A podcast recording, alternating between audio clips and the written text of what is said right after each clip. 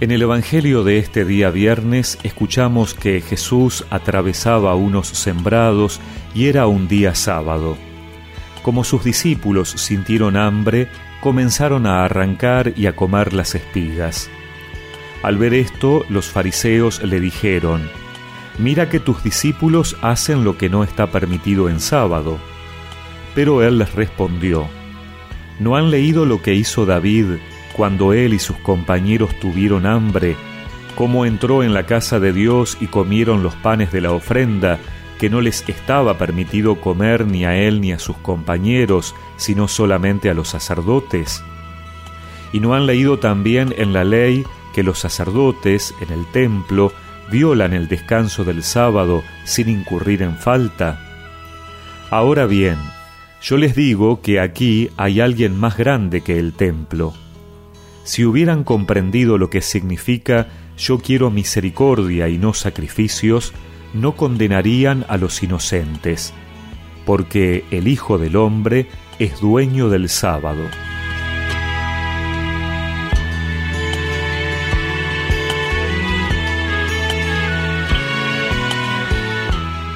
Jesús es cuestionado por lo que hacen sus discípulos pero en el fondo está el intento de acusarlo de que no respetaba la ley.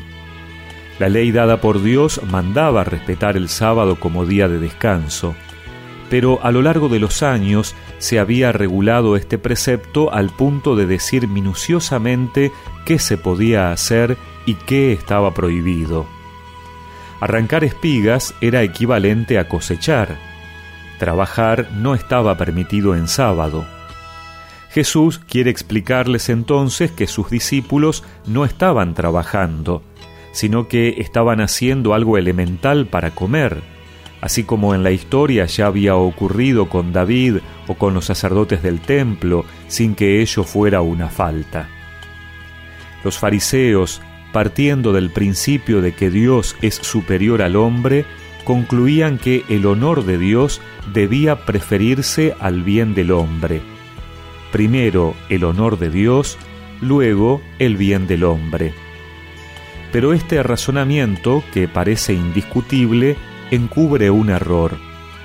Ellos suponen que el honor de Dios, de un Dios que es amor, puede realizarse al margen del bien del hombre. Pero la gloria de Dios está siempre y únicamente en el bien del hombre no se trata de exaltar al hombre constituyéndolo como centro de las cosas, se trata de conocer más a fondo el corazón de Dios. Su dominio permanece indiscutible y el deber del hombre sigue siendo siempre la obediencia, pero el dominio de Dios se manifiesta en el amor, en eso está su honor.